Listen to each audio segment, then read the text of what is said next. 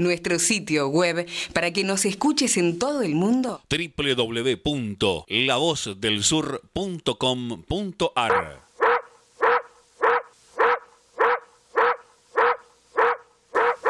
El perro está ladrando.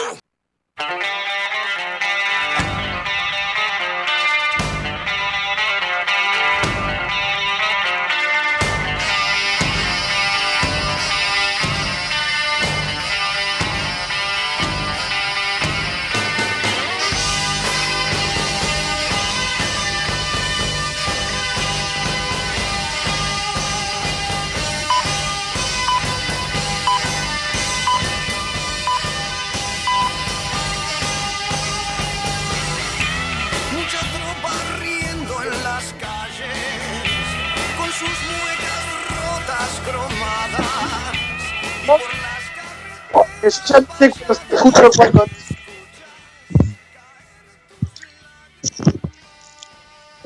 O me están escuchando mis compañeros o me están escuchando y me están ignorando. Ahora escuchamos. Ah, me estaban ignorando. Un poquito. Entonces, en el siguiente acto, eh, voy a dar la bienvenida a todos los oyentes y a mis amigos, a mi primo, al programa que denominamos La Cara de Perro. Pero en principio, antes de presentar a mis amigos, te pido, Nico, que saques la cámara a pesar de que es bonito. Quiero saludar, quiero saludar a nuestro amigo Nicolás del Caño, porque es la primera vez que veo que vota a favor de una eh, medida popular. Nicolás, espero que lo popular te, te haga sentir muy bien, te quedes, y te doy un aplauso de, eh, en representación, espero que de todos mis amigos. Eh, porque votó por primera vez, bueno, ya saben, ya saben de qué se trata. Pasa A que. Perdón, pasa pero pasa- se pasa que quedaba, se quedaba sin la mitad de la tropa si llegaba a votar este en contra. Es que no representa a nadie, ese hubiese sido el ejemplo Bueno, perfecto. Claro, la mitad de la tropa por ahí son 15, pero se quedaba sin esos 15 que era. Claro, claro, claro. Es que se enarbola de banderas que quien él dice representar no se siente representado por él. Es como un mandato medio raro el que tiene. Pero bueno, qué sé yo. Eh, paso a presentar a mi amigo, el profesor Nicolás Enríquez. Con ustedes.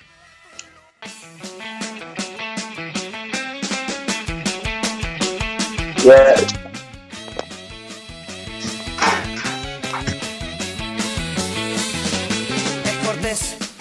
muy buenas noches a todos, muy feliz de estar nuevamente con ustedes. Eh, y bueno, empezó el programa de manera picante, estamos con ustedes los oyentes y las oyentas hasta la una de la mañana, este, con mucha información a nivel regional, nacional y local.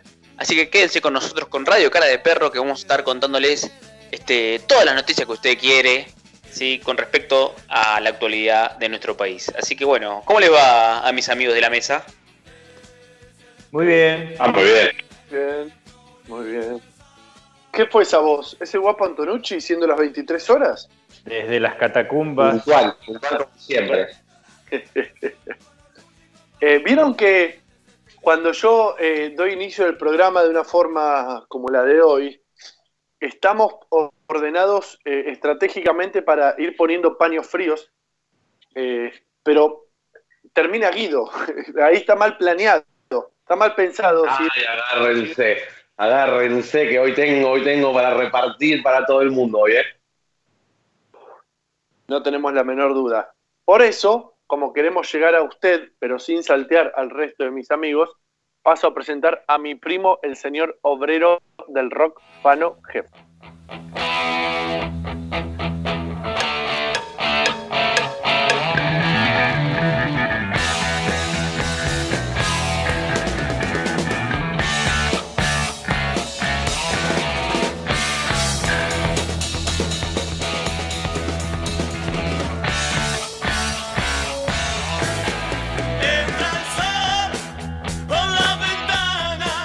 Sí, señora, sí, señor. Como todos los viernes digo, será de noche, pero cuando arranca este programa se hace de día.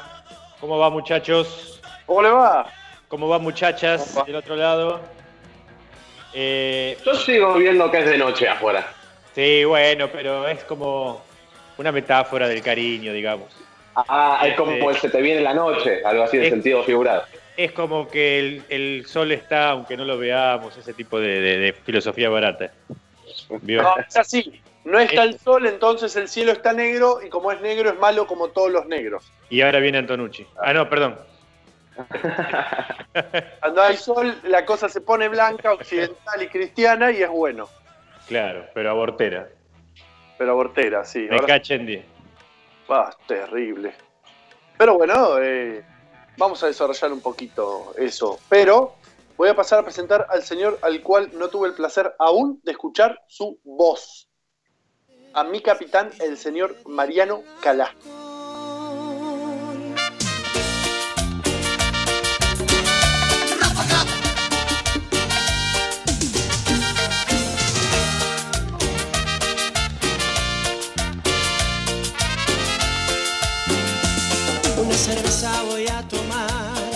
Cerveza quiero tomar y así olvidarme de aquella trampa, de aquella trampa mortal. Muy- Muy buenas noches a todos. ¿Cómo anda la mesa? ¿Cómo andan todos? Un día agitado y una semana divina, ¿eh? ¿Cómo le va?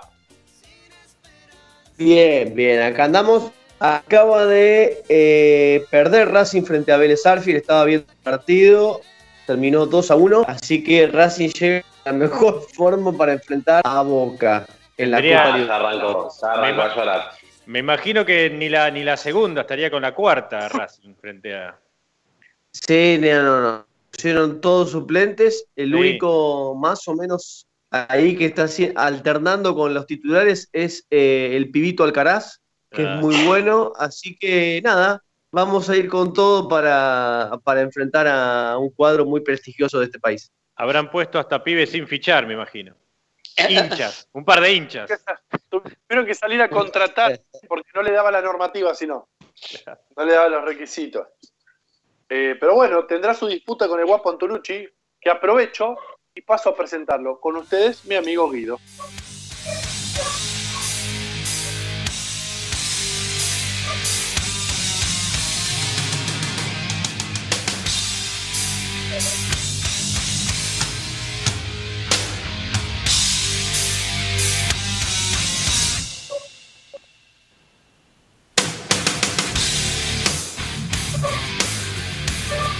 Muy, pero muy buenas noches a todos y a todas. Bienvenidos a esta edición de A Cara de Perro.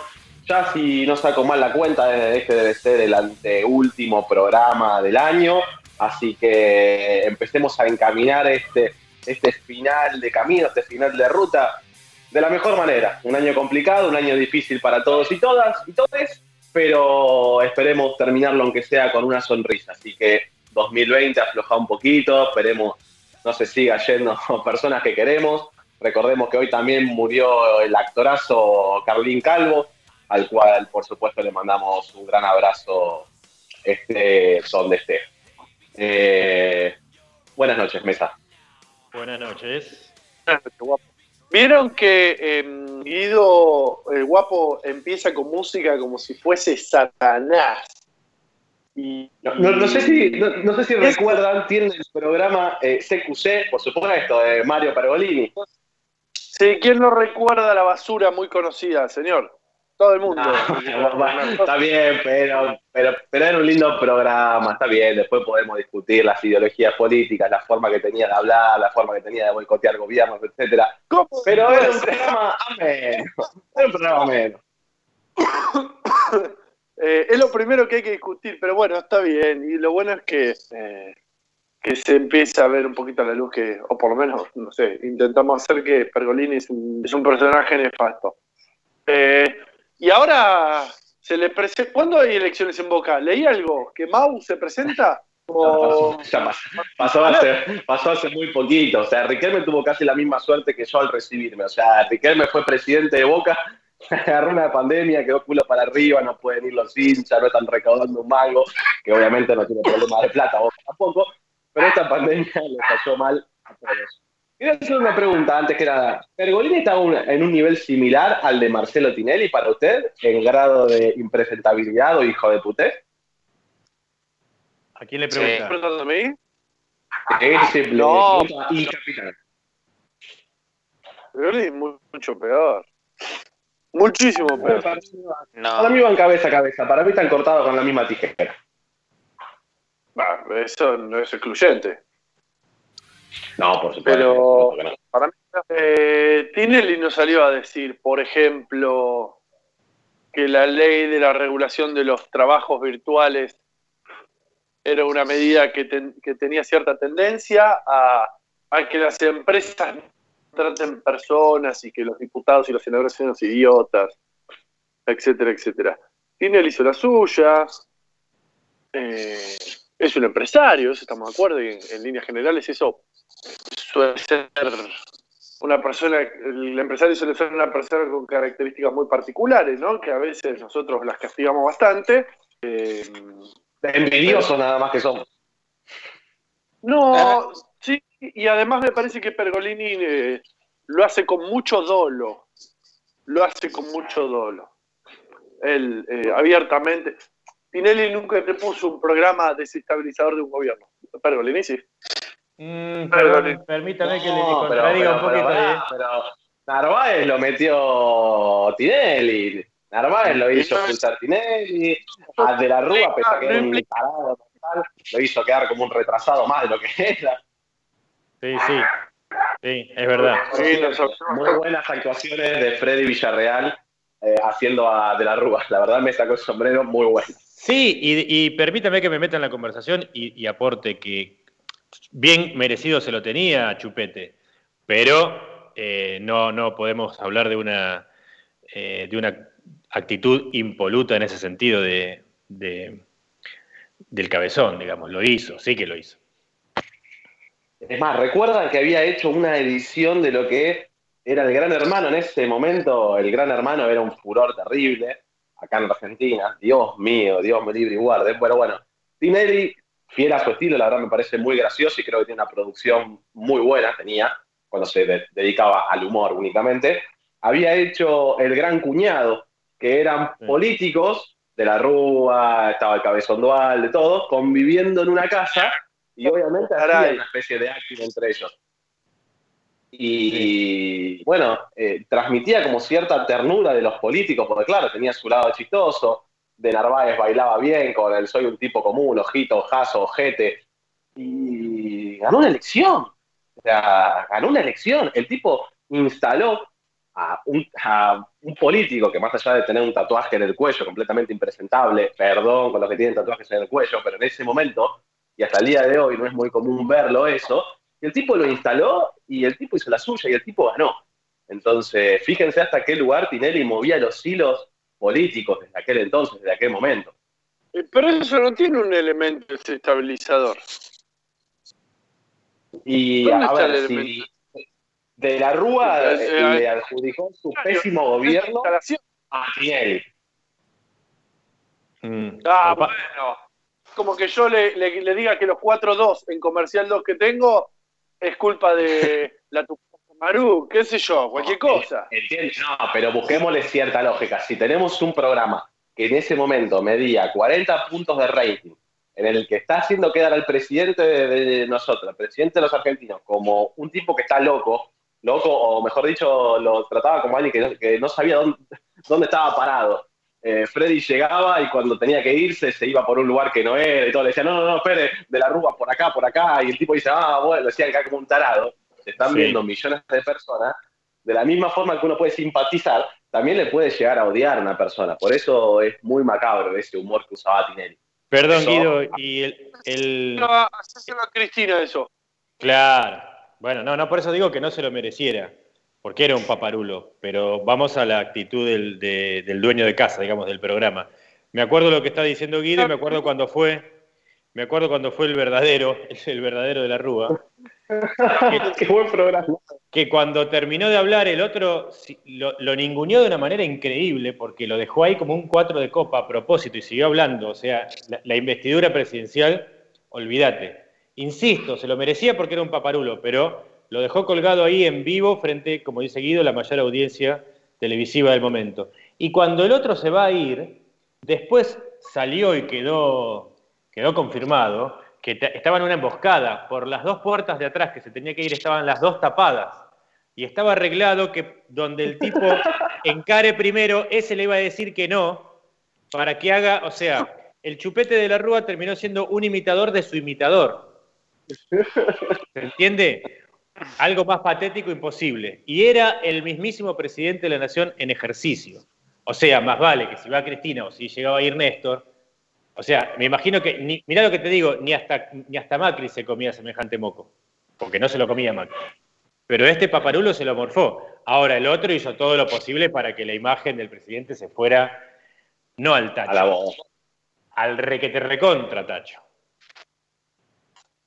Sí, qué sé yo. Sí, no, no es, no es, es- cierto por todo lo que dicen que no es una carmelita descalza, ¿no? Eh, pero cuando Creo que tiene alguna que otra frase por ahí, ¿eh? Después prometo buscarla alguna que te- debe, debe, debe tener alguna que otra media jodida como la de Pergolín. Pero yo la voy a buscar para el próximo programa. Ah, bueno, sí, bueno, sí, qué sé yo. Eh, eh, sí, es, es real lo que dicen y la figura del presidente no hay que ningunearla de esa manera, sea quien sea quien lo esté ejerciendo en ese momento. El problema es de los representados que votamos de esa manera, en todo caso. Cuando hubo una figura presidencial fuerte, sacando esto que acabamos de decir, o sea, concluyendo en eso, cuando hubo una figura presidencial fuerte, eh, Tinelli no era tan, tan gracioso, ¿eh? no era tan gracioso. Eh, Pergolini no era tan capo. Y bueno, no.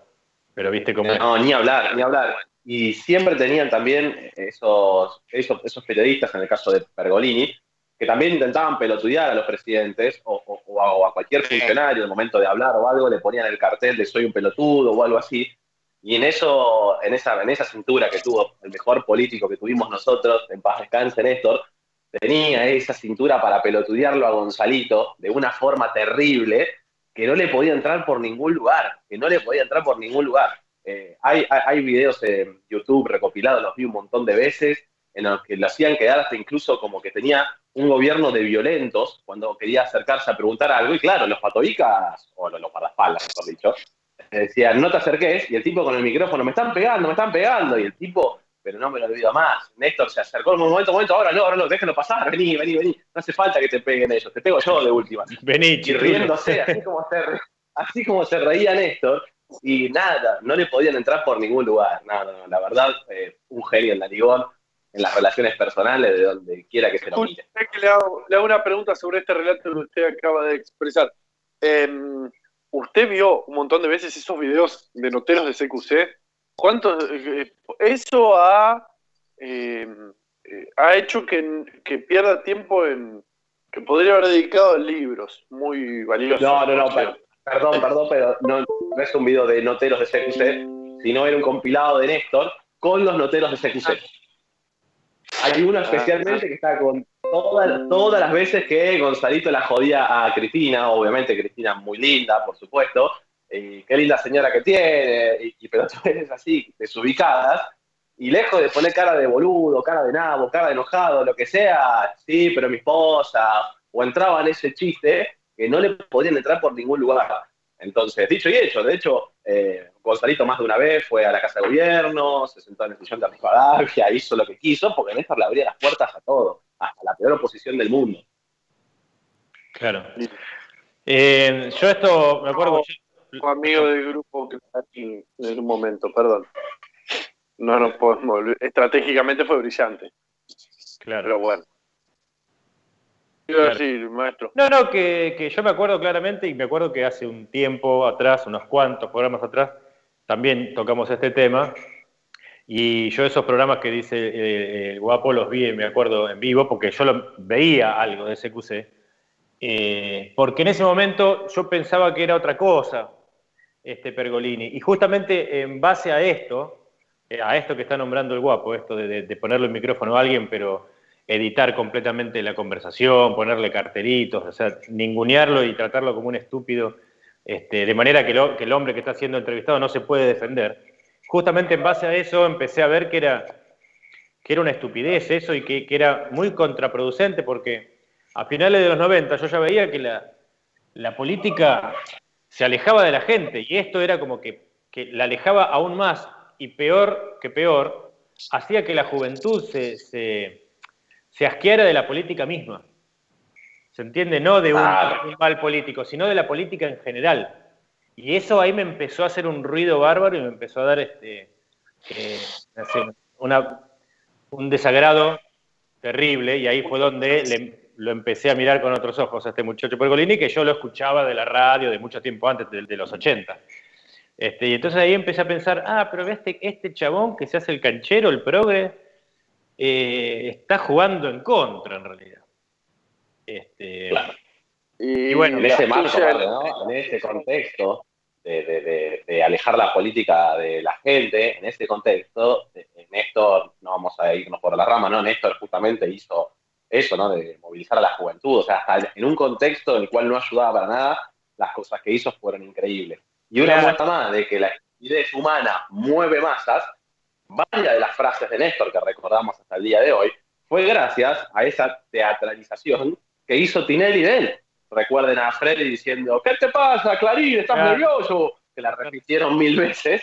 sí. Lo puso también en la fama esa frase. Así que fíjense cómo la estupidez humana o el, o el marketing o el humor, vamos, vamos, vamos a decir humor, mueve gente, mueve masas, instauran frases, instauran políticos.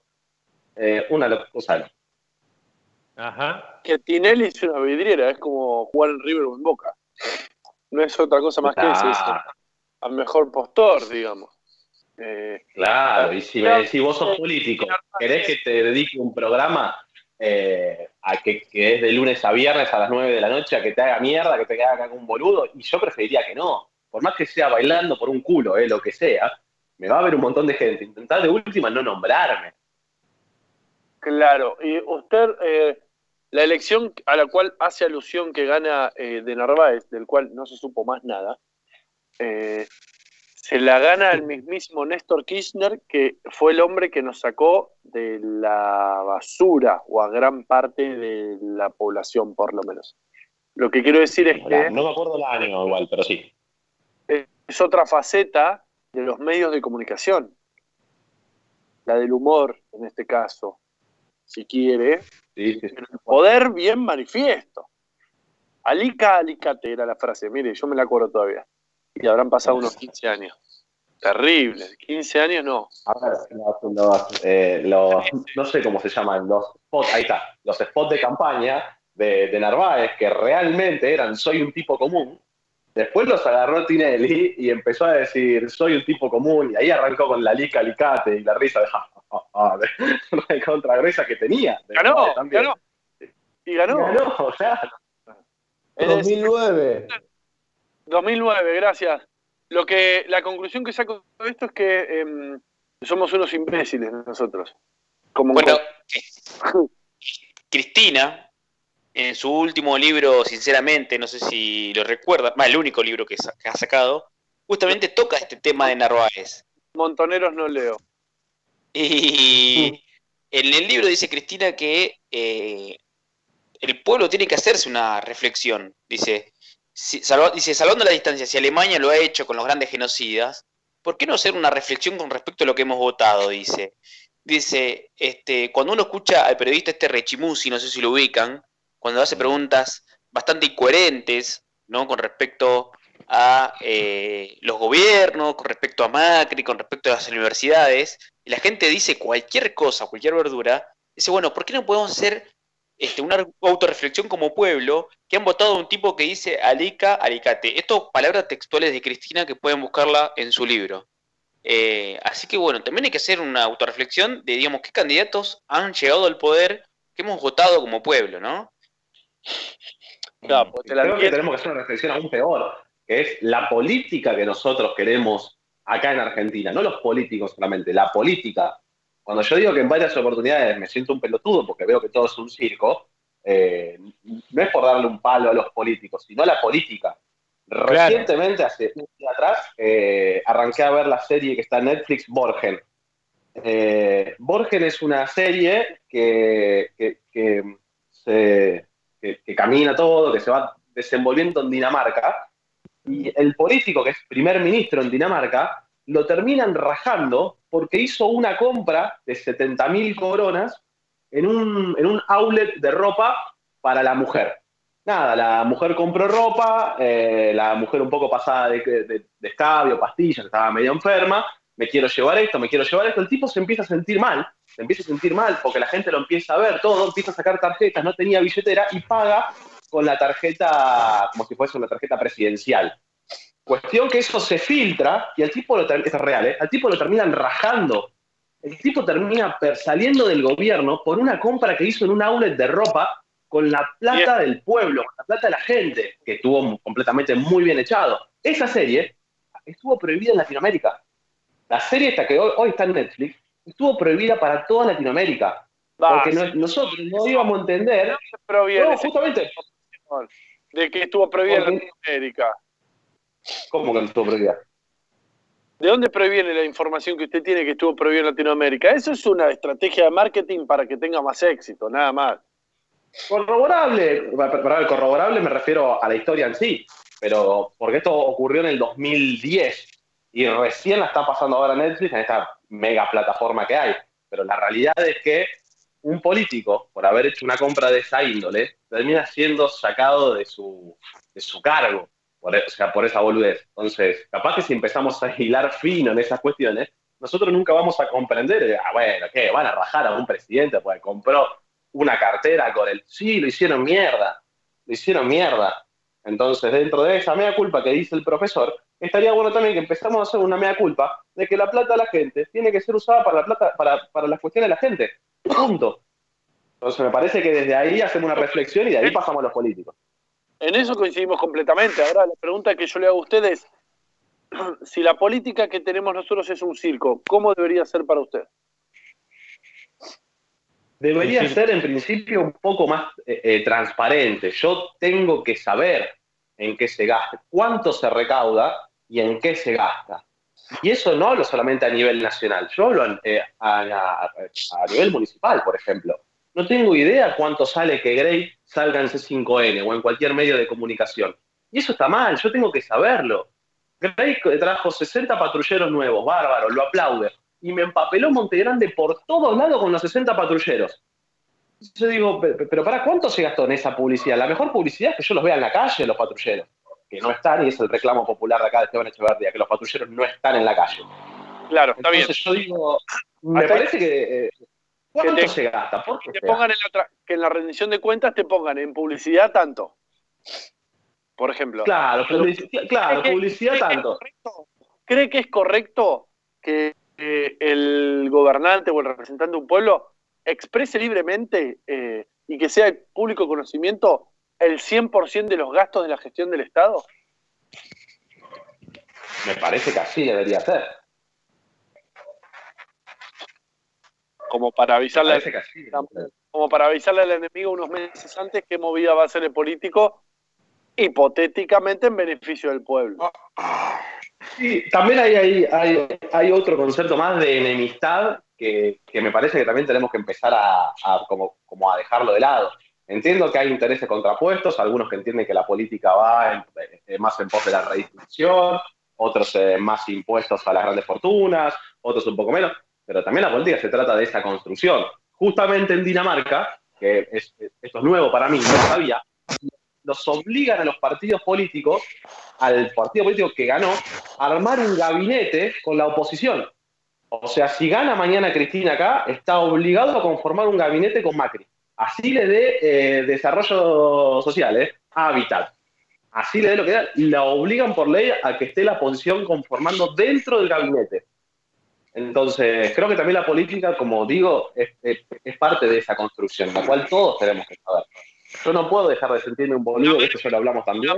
Está Cuando- bien. Dinamarca, Suecia y Noruega se jactan de ser estados modelos, con sociedades modelos, en realidad es porque nos- nadie les- los molesta económicamente, por así decirlo, pero ellos, ellos interfieren bastante en las economías subdesarrolladas o en desarrollo como la nuestra, por ejemplo.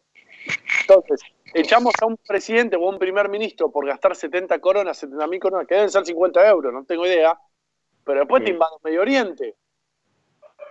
Sí, igual me parece que esos países por ahí no hay que acusarlos tantos de eso. Sí, a Inglaterra, por ejemplo, no sé. Inglaterra, este, Holanda, España, obviamente. No sé si, si estos países. ¿Cómo, ¿Cómo? que no van a hacer? Lo que pasa es que vos lo que no ves es la bandera, pero Mm, son socios financieros. Incluso en las ganancias. Incluso en las ganancias. Creer que un Estado es modelo, siendo de pleno desarrollo, eh, a ver, eh, lo que es digo,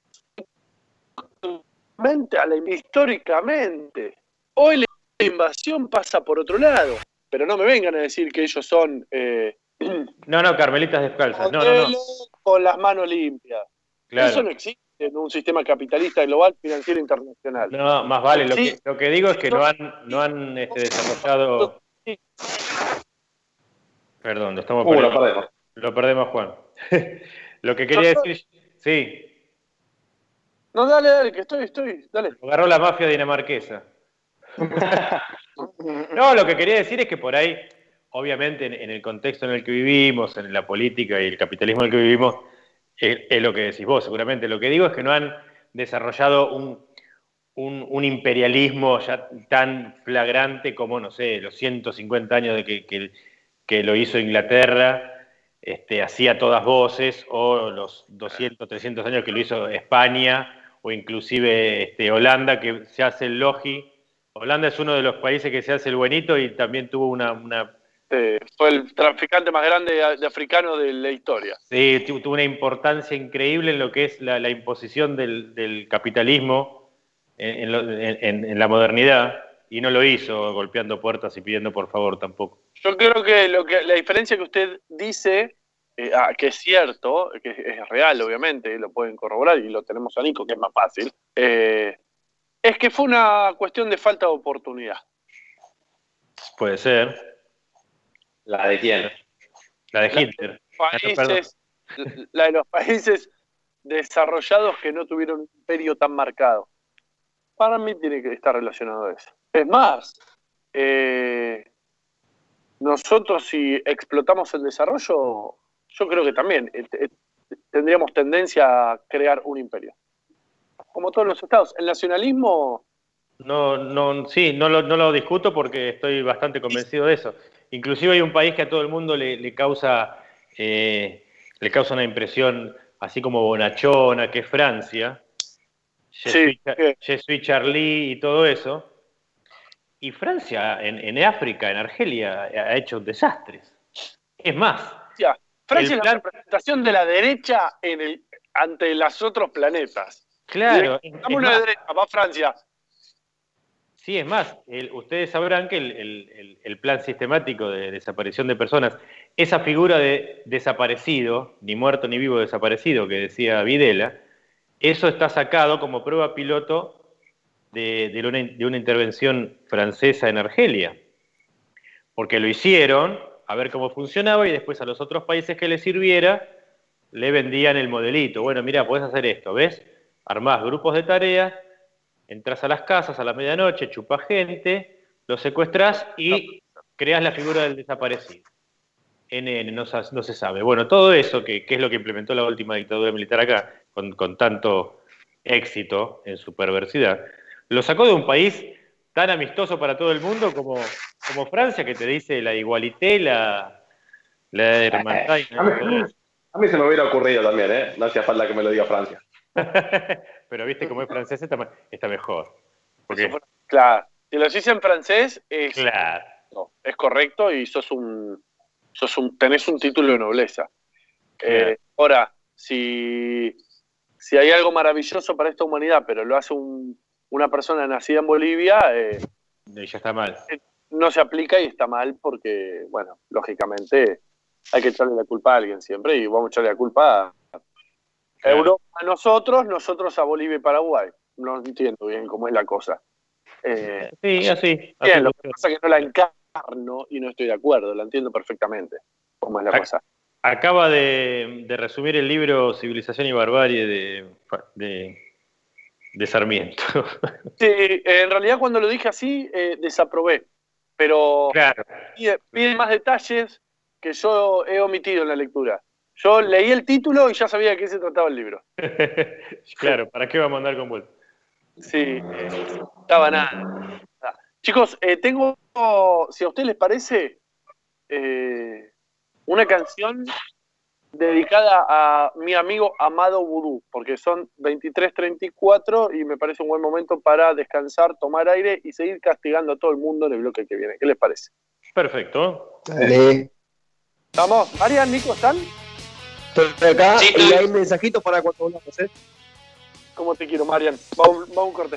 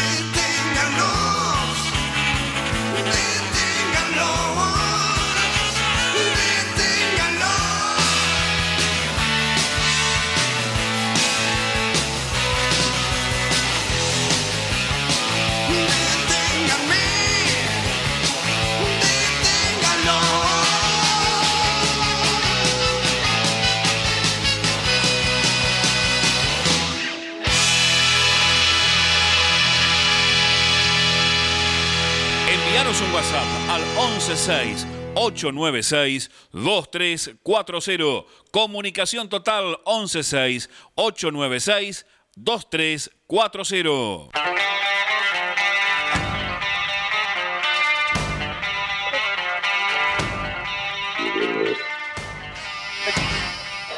¿Qué fue eso? Se me escucha.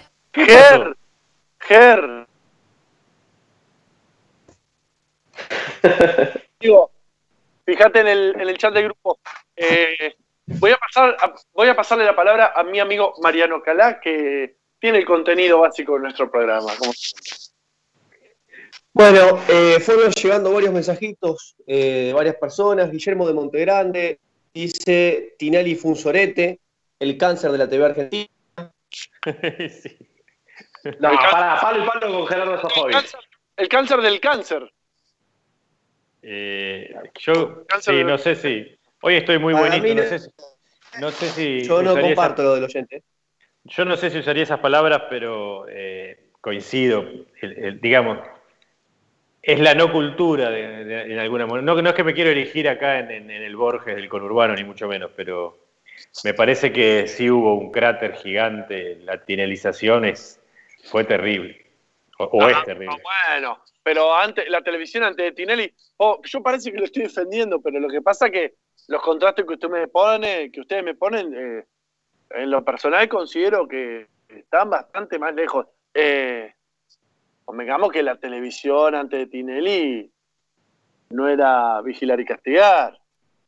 No, ya sé, pero bueno, llevarlo más y más a un extremo. Igual, pe- perdón, igual tampoco eh, vayamos por el lado de la hipocresía. Si queremos estar en la televisión, tenemos que vender la mierda que venden ellos. Eh, Feynman hacía programas muy buenos, el filósofo Feynman, y duró, duró dos meses. O sea, ¿cómo se llama el otro? El que, el que, Pasaban el que hace problemas matemáticos. Ah, Paenza. sí, Paenza. Escuchame, Ah, Guido, Paenza también hacía programas interesantísimos, mentira, los debo haber visto cinco minutos. Y cambiaba y ponía el culo de Jimena Barón. A ver, vamos, vamos. Usted porque es un pervertido. Em, el programa de eh, José Pablo Feynman estaba muy bueno, tenía mucho éxito y lo pasaban los domingos a las 5 de la mañana. el anti-prime time era, era así. Claro. Eh, hay un, A ver, pará, volvías medio puesto y daba para poner a Feynman a las 5 de la mañana. Venía, venía medio fumado y capaz que estaba. Sí, sí, sí. Eh, yo no fumo ni tomo, pero entiendo que una persona Mm. como usted, así. Eh, lo que le quiero decir es que ah, hay un eh, hay un sketch de Lelutier que se llama La Tanda, justamente, y hacen referencia a esto de eh, el programa cultural, véanos todos los sábados a las 4 de la mañana. Y eh, eh, es el mismo chiste que hicimos nosotros, que yo lo copié, pero además ellos se los hicieron hace 40 años. Claro. Eh, antes de Tinelli, antes de Tinelli, por cierto, eso argumenta lo que yo estaba diciendo. Eh, ¿vos ¿Qué opinas de, Tinel- de la tinelización o la televisación de Tinelli? Nada, me parece que na- na- nadie obliga a ver a nadie nada y Tinelli sí es un gran, es un hombre que ha influido en los, medios de, comunicación y en, los gobiernos de turno, Eh, pero no hay que agarrársela con Tinelli, ¿sí? Eh, na- nadie le pone un arma en la cabeza a la gente y dice, "Mi- miren Tinelli. Eh, por otro lado, me parece que la reflexión va mucho más profunda en cuanto al papel de los medios de comunicación y la gente, ¿sí? Eh, acá yo recuerdo presidentes que han sido desnostados por los medios de comunicación. Los oyentes se re- recordarán a Raúl Alfonsín, ¿sí? donde el grupo Clarín le ha hecho un boicot enorme. ¿sí? Eh, y aquellos presidentes que han tomado medidas más antipopulares son los que los medios lo han cubierto, los grandes medios estamos hablando, ¿no? no los medios independientes, los grandes medios estamos hablando, eh, son los que lo más lo, lo que lo han cubierto, ¿no? Uno es Menem, Macri, ¿sí? Las Sí, la, dictaduras. dicta- la dictadura entera. Mm. Eh, y aquellos presidentes que han tomado medidas populares como Ilia, como Perón, o sea, con esto estoy diciendo este, presidentes radicales también, ¿no? No solamente peronistas, han sido vapuleados por los medios de comunicación eh, y personajes como Tinelli se han encargado justamente de hacer mucho dinero durante eh, estos periodos. Eh, Tinelli es un empresario que busca hacer dinero y no le importa en realidad quién esté arriba. Eh, es un personaje a tener en cuenta. Sí, yo no, no sé si coincido tanto con usted. Más vale que, que nadie le pone un revólver en la cabeza a nadie para ver nada, pero mi postura está más cerca de la del oyente, digamos. Si vos tenés tanta audiencia, tanta audiencia, vos tenés una responsabilidad. No da para que este, pavés tanto, con, que, que no tenga ningún tipo de contenido eh, que sea todo tan pasatista, ta- tan pero tan, tan pochoclero. Hacia mí, ¿no? Es como que. Y pasa que si tenés esa audiencia, Fano, es porque responde a lo que estás vendiendo. Bueno. No vas a dejar de vender el producto ese. Nuestro gran amigo Dolina explicaba todo este asunto de una manera muy sencilla. Él decía, si yo cuento un chiste y me lo entienden cuatro, cuento un chiste más soez Es lo que suele pasar, además. me lo entienden 700.000, cuento uno ya directamente eh, eh, al, al borde de la lobotomía y me aplauden millones. Y bueno, en base a los méritos del rating, ¿cuál de los tres voy a elegir? Y el último, cosa de asegurarme. Pero ahí ya caemos en una perversidad que es, este, es casi imposible de salir. Yo estoy con Nico. Estoy con Nico. Desempata Bueno. Mariano. Mariano, ya sabes, podés quedar fuera del programa. No, no. Yo estoy, yo estoy con, yo estoy, yo estoy conmigo mismo. Y, este, y- claro, para mí Tinelli es un gran, eh, un gran conductor y se supo a través de los años acomodar a la, eh, al contexto. En un momento se podía hacer ciertos chistes, en otro momento vio que el, el- que el negocio era bailar minas en bolas, en otro momento eran las cámaras ocultas, siempre le fue encontrando la vuelta y se fue acomodando, se fue acomodando y fue vendiendo un gran producto porque si lo ven tanta cantidad de gente es un producto que, que es, que es, es bueno. Te puede gustar, a mí no me gusta, había- algunas cosas, pero ¿eh? Había programas de programas. Había programas de programas de programas que hablaban de Tinelli. O sea, Tinelli no Sí. solamente vendía un producto Claro. muy bueno, sino que hacía Claro. que toda la televisión hagan programas de él. Ah, es un genio. Es- Y lo que es, genio. lo que es, lo que, perdón, lo que es más rescatable, más allá de que te guste o no el humor o lo que hacía, es que le dio laburo a muchísima gente. ¿eh? Eso tampoco hay que, hay que. Está bien que Sí, obviamente sí. que el tipo se llenó, se llenó los Sí. bolsillos y eso. Yo no, estoy diciendo, yo no estoy diciendo que sea una mala persona. Eh, prácticamente dijo eso usted. No, no. No, no. No, para mí hubo, hubo peores en la televisión que, que Sí, Tinelli. A mí sí, eh, este, Mariano- no Mariano a- Mariano Grondona, por ejemplo. sí, o, o Eduardo Feynman. claro, bueno, estaba bien Par. Hay, Hay más. hay un montón. La nieta de Mirta, tan, pero está lleno. La Mirta, la Mirta, Claro. la jefe, la jefe Susana Jiménez. Uf, Gerardo Sofovich, para mí Gerardo está al top 1. Gerardo Sofovich. Está bien, claro. bueno, pero ahí, ahí va, y eso es la diferencia me parece que tenemos con, con el gran Fano. Eh, digamos, e- e- estos personajes, como ustedes están diciendo, ¿no? Susana, Mirta, que cumplen un rol, no digo igual, pero muy similar en algunos aspectos a Tinelli, y nadie le pone un arma en la cabeza a la gente para que mire esos programas, ¿eh? Y tampoco los gobiernos caen el 100% por un medio de comunicación. Entonces, hay que hacer un mea culpa ¿sí? de aquellos movimientos populares que han votado en contra de sus derechos, ¿sí? o eh, digamos que a veces no estamos muy de acuerdo con respecto a dónde llevan el voto. Entonces, eh, no echemos el 100% la culpa a los medios de comunicación con respecto a lo que pasa en la realidad argentina. Eh, no, pero le podemos echar un 95, ¿no? No, no, no estoy de acuerdo. No ¿Cuánto, estoy de acuerdo. ¿Cuánta responsabilidad le podemos adjudicar a los medios de comunicación? No, es mucha, pero no influyente tampoco, no tan influyente. Es muchísima, pero no es determinante, digamos. Es lo, es lo que yo pienso. No Tinelli, para mí, pero sí eh, un noticiero. Porque Tinelli eh, no te mentía en la cara, no te decía eh, No, no, no, ¿Qué claro. hace? lo que hace Jorge Larrata que te dice, no, eh, miren eh, los desastres que hizo Milagro Sala acá. Y enfocaba la cámara para un lugar determinado, pero le- atrás del camarógrafo había con- construcciones de casas 10 edificios. Claro, 300.000 casas para todos los que nunca tuvieron una casa. Pinelli no te hacía esa, y ahí es donde coincido con Nico en el hecho de que no te pone un arma en la cabeza. Lo que no coincido es que eh, los medios de comunicación para mí son ex- lo más determinante de todo en una cuestión de... El cuarto poder. ¿Saben por qué a, a Milagro Sala los del PRO la odian tanto? Porque ¿Saben? le proporcionó dignidad a la gente, por ejemplo. Porque le puso agua a la pileta. Logró ponerle agua a las piletas. No sé, es una proeza Sí, que en Capital no se puede. que en Capital parece que es casi imposible. Eh, gracias por recordarme que eh, la reta hizo piletas con, eh, con nylons, Pintada. nylon azul. Eh. Marian, perdón, te, nos fuimos a la miércoles. eh, pero No, no.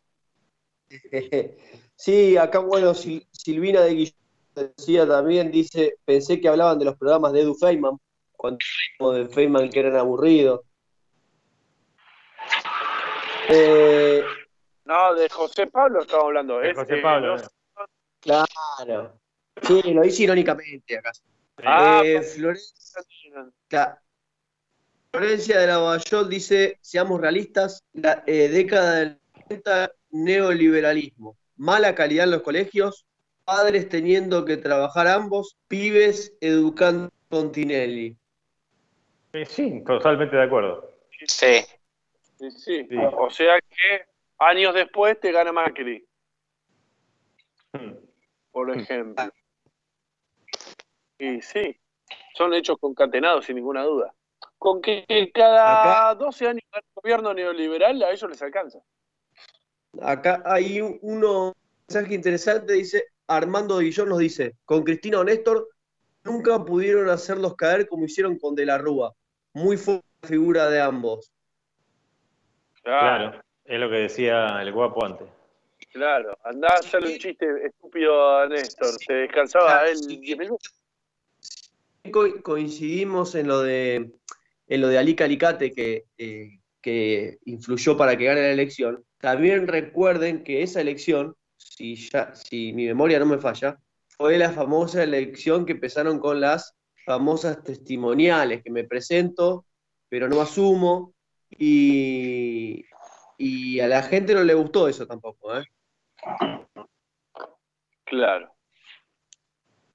Bueno, ahí hay que hacer un, un autoanálisis, como decía, como decía Nico, como decía Nico, sin ninguna duda.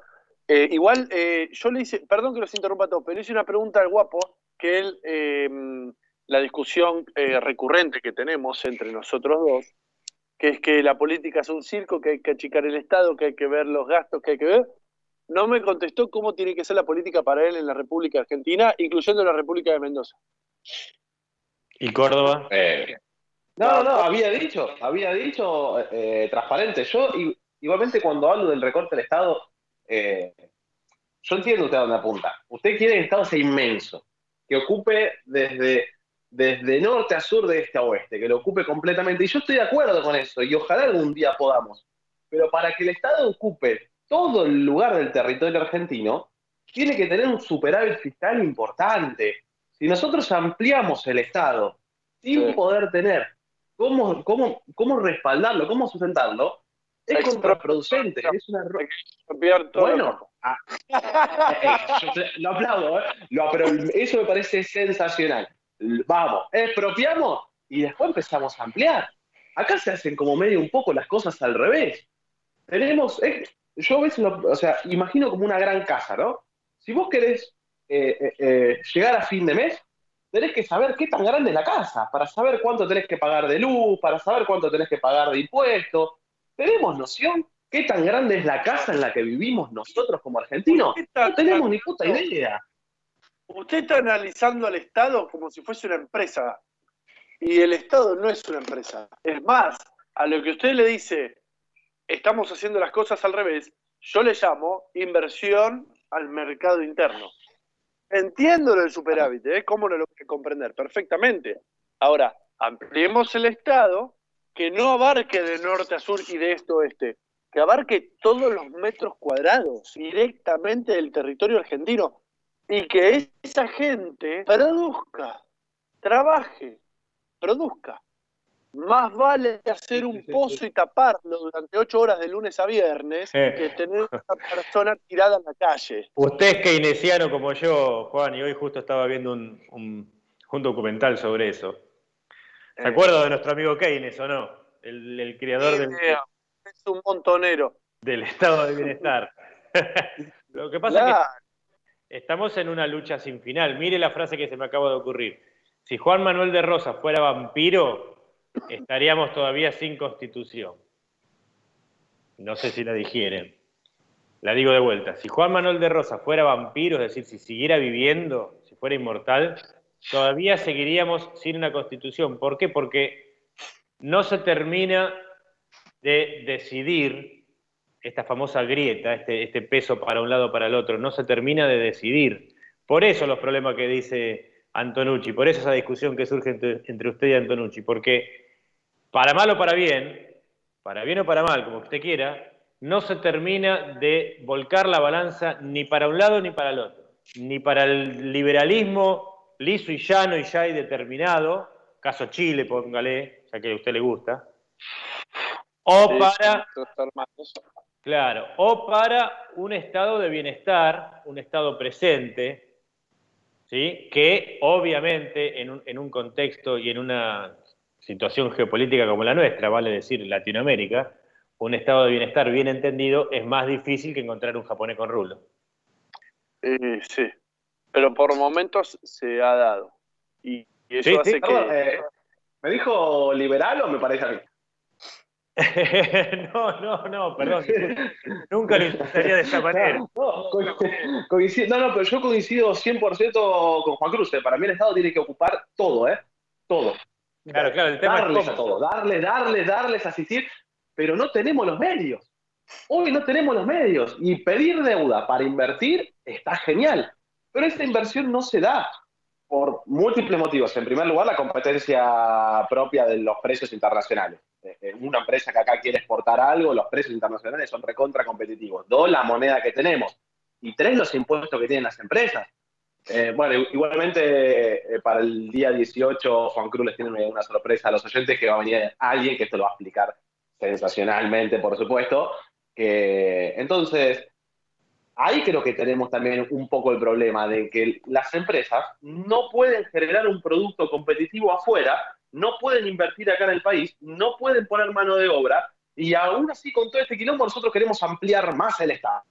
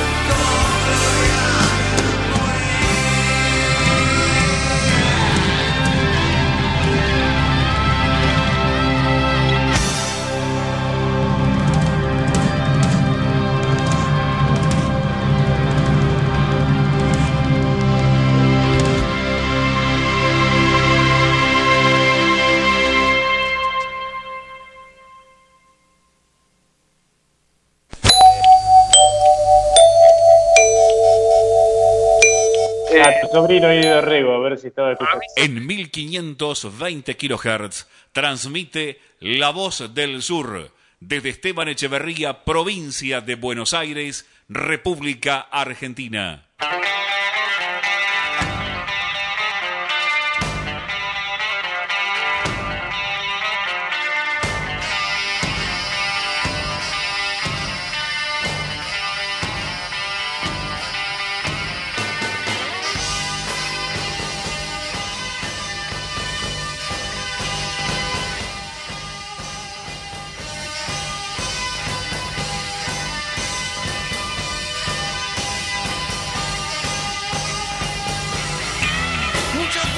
Tropa Bueno,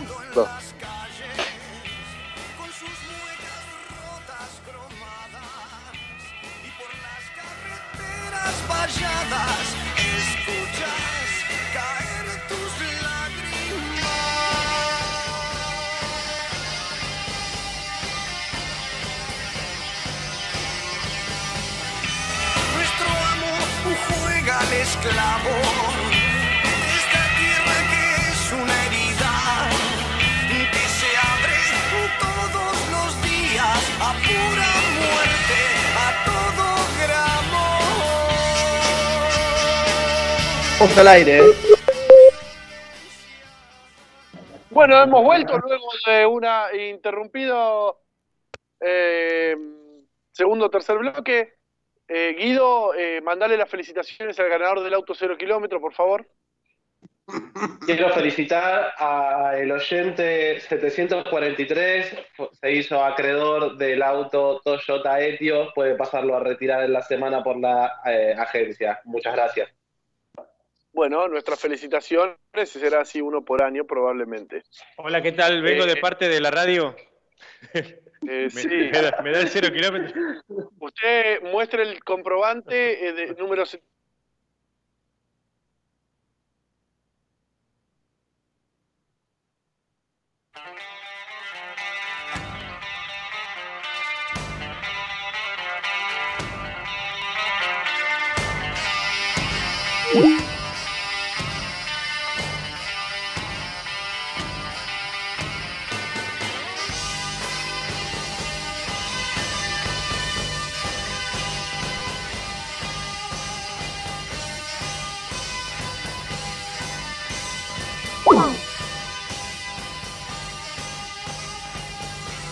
Sí, casi, casi, casi, casi imposible. Y más, más ahora, ¿no? Que los medios de comunicación no es la televisión. Hoy los medios de comunicación es el Facebook, es el Instagram. No, imposible, imposible. eh, ¿Qué estamos esperando para hacer? Eh, más, más mensajitos tenemos. Eh, Horacio, Horacio de Lomas dice: primero empecemos pidiendo funcionarios que sean capaces para su puesto. Ayer dejaron mucho que desear, varios diputados exponiendo. Eh, Oh, Juan. No sé- Eso es no una parte quién- también del circo, yo le vengo diciendo ahí a Juan, que también se enoja bastante, ¿no? Con el ¿Qué? tema de los diputados. ¿Qué me estás diciendo? Decímelo al aire. Cagón. No, de la, del, del profesionalismo de los funcionarios, que a veces coincido completamente con el oyente, al margen de no saber quién carajo son, algo que ya hemos discutido también en, en- en otros programas, tienen un currículum complicado, o, o antecedentes complicados, pero bueno. sí, con no chupar tetas en, en, en vivo estaría, ¿no? Y ya estamos un O, poco... o- o no dormirse. O no dormirse, estaría bastante mejor el asunto. Sí, o- oír también. Ir a trabajar está bien. Oír, claro. Una cartulina. No pon- o si vas a poner una cartulina que parezca real, por lo menos. Eh, y, y Ah. ya que está. Como la de Bar. Claro, por Eh, ¿Cómo se llamaba este que ganó las elecciones de la. de la. Ah, del. Las intermedias se las ganó Cristian. Bullrich. ¡Ah! ¡Qué hermoso apellido, Bullrich! Seguramente viene de un rincón del conurbano, ¿no? Sí, sí, Eh, sí, por supuesto. que, que y, y, ¿cómo se llama? Se hizo autosuficiente en base a méritos. Nadie le regaló nada y Claro, él. eh, no nació eh, con la educación privada paga y la comida eh, ya comprada y eh, medicina privada y cosas por el estilo. Y un cargo asegurado, ¿no? Era fácil esa parte. Era recibirte de cualquier cosa, pelotudo, que te meto en el Congreso. Mm. Y así fue. Y así fue. Y así fue. ¿Qué se le va a hacer? Bueno, eh, no sé a quién de los dos grupos está castigando, Horacio. eh, pero. Y en algunos aspectos yo coincido bastante. Guido en más aspectos. pero justo ese, esa semana que eh, estaba el, el, el chupateta, ¿cómo se llamaba? Amelie. Amelie, Amelie, algo así, ¿no? No, Amelie es una película. Sí. Amelie, Amelie, Amelie, con R, Amelie. Bien. Eh, justo ese programa estuvo eh, Marcelo Koenig con nosotros y dio cátedra de lo que implica ser un representante del pueblo. Entonces supimos contrastar nosotros, por lo menos, eh, dos realidades y Claro. que eh, no caiga en la misma bolsa un tipo que tiene siete cátedras en distintas universidades con uno que tiene eh, siete secretarias. Me parece que justamente una de, una de nuestras batallas eh, románticas, por así decirlo, de este programa es justamente eh, luchar contra eso, de, no meter a, a todo el mundo en la misma bolsa, decir, no, porque los políticos son todos este. Me parece que ese día nos salió redondito sin quererlo, porque justamente, como vos decís, quedó claro que no son todos lo mismo. Sí, y, y ayer justo mientras estaba dando el gran debate, el cual eh, cuando quieran empezamos a desarrollarlo, que cuando ustedes quieran, yo hablaba en los en ciertos periodos de acceso, hablaba con Marcelo por, eh, por WhatsApp y, y el tipo me decía que mm, los argumentos que daba la oposición eh, se escapaban del concepto de argumentos. La oposición me refiero a la oposición de, las, del- de la aprobación de la media sanción de la ley de la interrupción voluntaria del embarazo, de la gestación, digamos. Pero bueno, eh, Marian, te paso de nuevo con vos, te pido disculpas. No, no, no, este, bien, este, más mensajes. Eh, bueno, de anteriormente, dice Natalia de Guillón, eh, ya era con otro tema eh, que nos quedó colgado, los patrulleros están en el descampado pegado a Plaza Vea, eh, allá a lo lejos cuando estábamos hablando, hablando de ese tema. Con me gustaría ya entrar en el tema del aborto, justo que nos habían, nos habían dado, o de la ley de la interrupción, como, como se llame, eh, que nos había dicho acá un, un oyente. Eh, ¿cómo, cómo vota la mesa esta? ¿Se dicen los votos? ¿Ese cree o hay dos grupos? Yo voto a favor. Salud. Gracias. Yo, yo soy el más complicado en este sentido. Yo, Juan Cruz San Martín, estoy en contra de la práctica de la interrupción del embarazo, pero entiendo que es una necesidad de la comunidad y que debe salir. ¿Mm? Bien. ¿Sí o no? Claro, y ¿Sí o no? evolucioné, ¿Sí no? eso. Acá La que- y, y sí, señor, es, Bueno. una amplia- es, es una ampliación de posibilidades. Qué ampliación de derecho, dígalo. Cagón. Punto. Sí, Dos- señor. dos- señor, dos- eh, dos tiene que sí. salir. bueno, listo, dos sí. Siga, ¿quién más? Guido, Eh, no, yo no estoy a favor. mi voto es no positivo. Mi voto es no positivo. No, No, no quiero tomar, no quiero tomar decisiones en dos cosas. Yo creo que mi vida es, es, por supuesto, una creencia, ¿no? Eh, en mi vida puedo hacer cualquier cosa, solamente dos. No puedo involucrarme en nacimientos ni en muertes de personas. Eh, es, yo sé que es muy controversial esto, yo sé que me están cagando puteadas, pero no, eh, me escapa completamente a, a mi persona. No quiero ser parte de interrumpir un nacimiento, ni quiero ser parte de la muerte de ninguna persona. Por eso tampoco creo en la muerte, en la, en la pena de muerte, etcétera. Mm. Es una postura personal. Pero ¿y si usted y si usted mañana es senador por la provincia de Buenos Aires?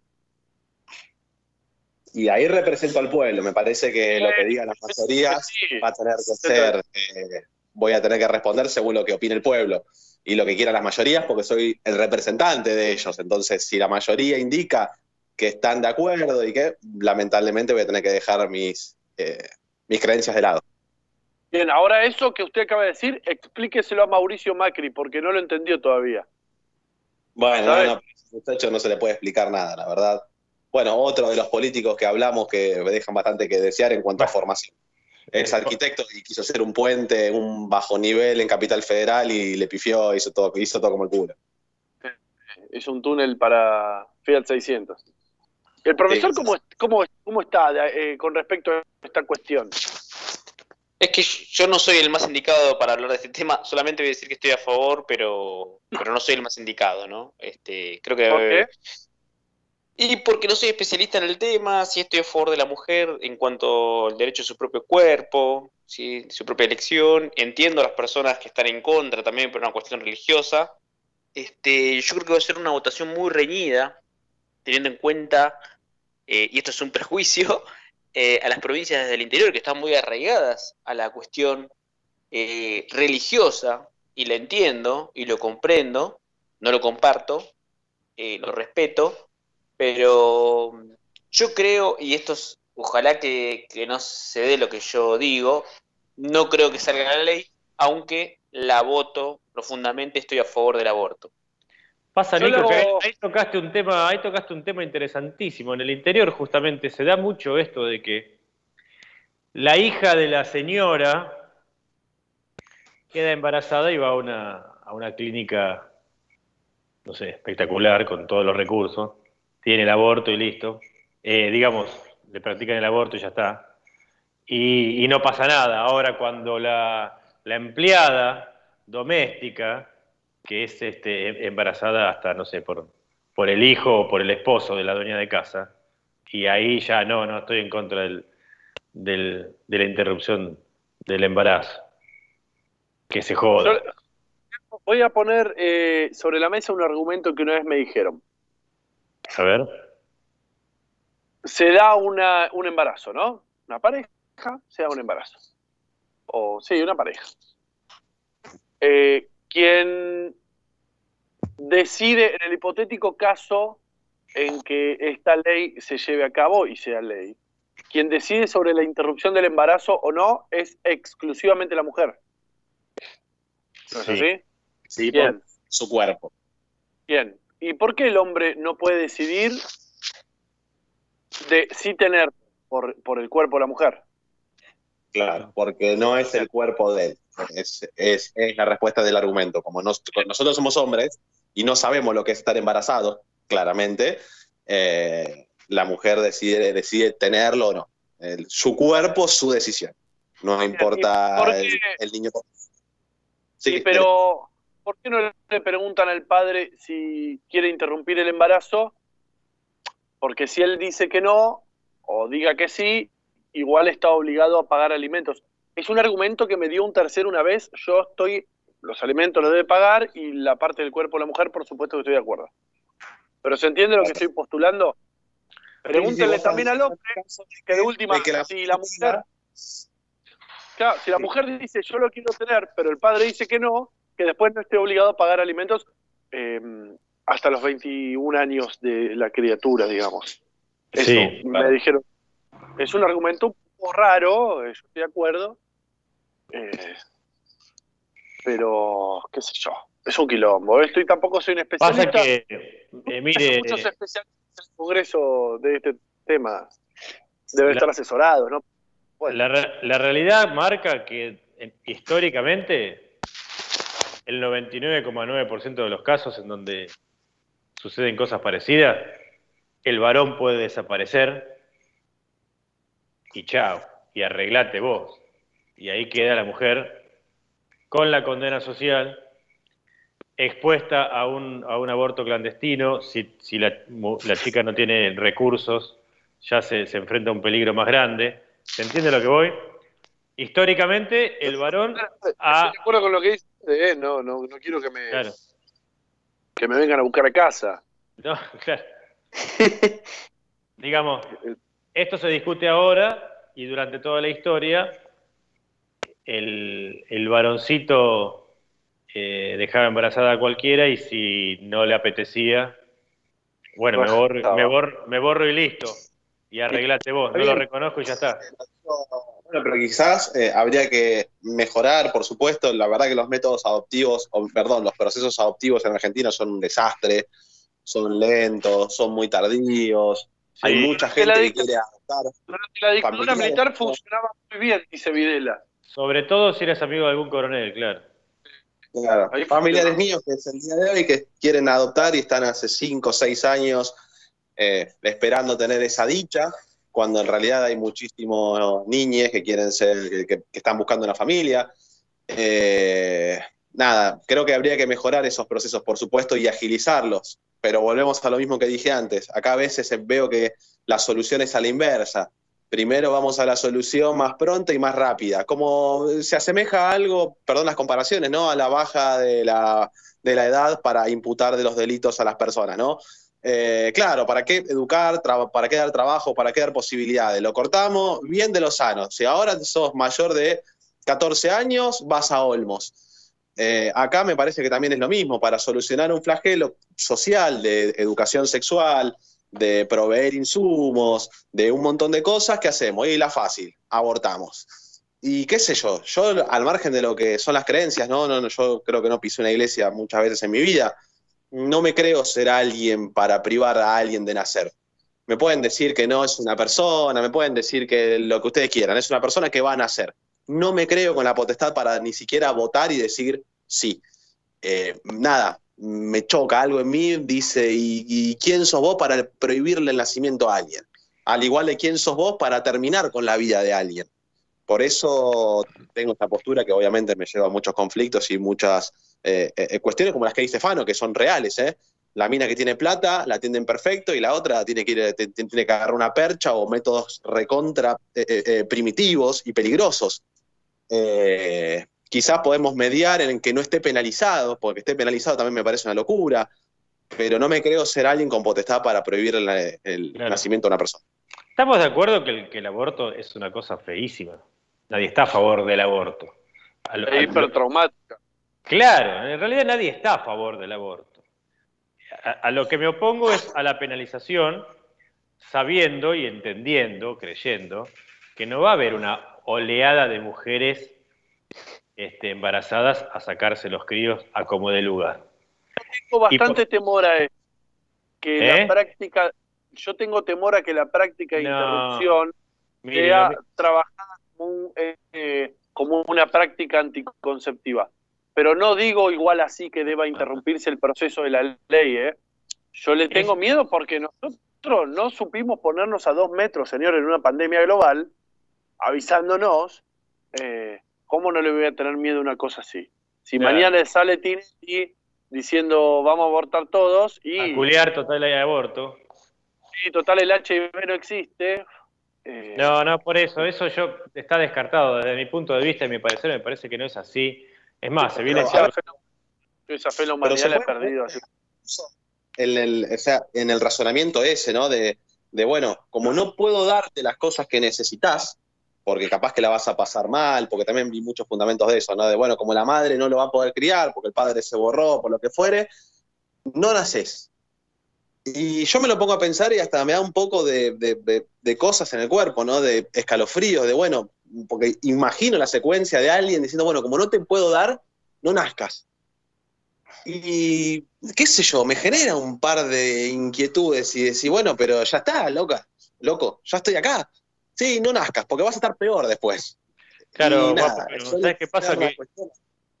¿Sabes qué pasa? Que los abortos ya, se dan, ya están. Uno no, no va a frenar la cantidad de abortos. Lo que vas a hacer es... Ese, es un argumento válido porque también hay robos y asesinatos.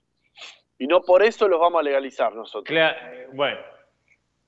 Eh, Tam- También hay fuga de capitales y no estamos de acuerdo con eso. ya sé. Ah, Bueno, pero lo que estás haciendo es inclusive ahorrarle plata al Estado, porque le, le sale más barato al Estado este, legalizar el aborto que atender todos los desastres que deja la, la- la mala atención y la mala- las malas prácticas paupérrimas del asunto. Esto trae un segundo problema, Fano, eh, eh, también, que fue lo mismo que yo dije antes, ¿no? De que queremos ser el Estado perfecto y queremos dar todo a todos. Hay que ver cómo se va a ejecutar esto.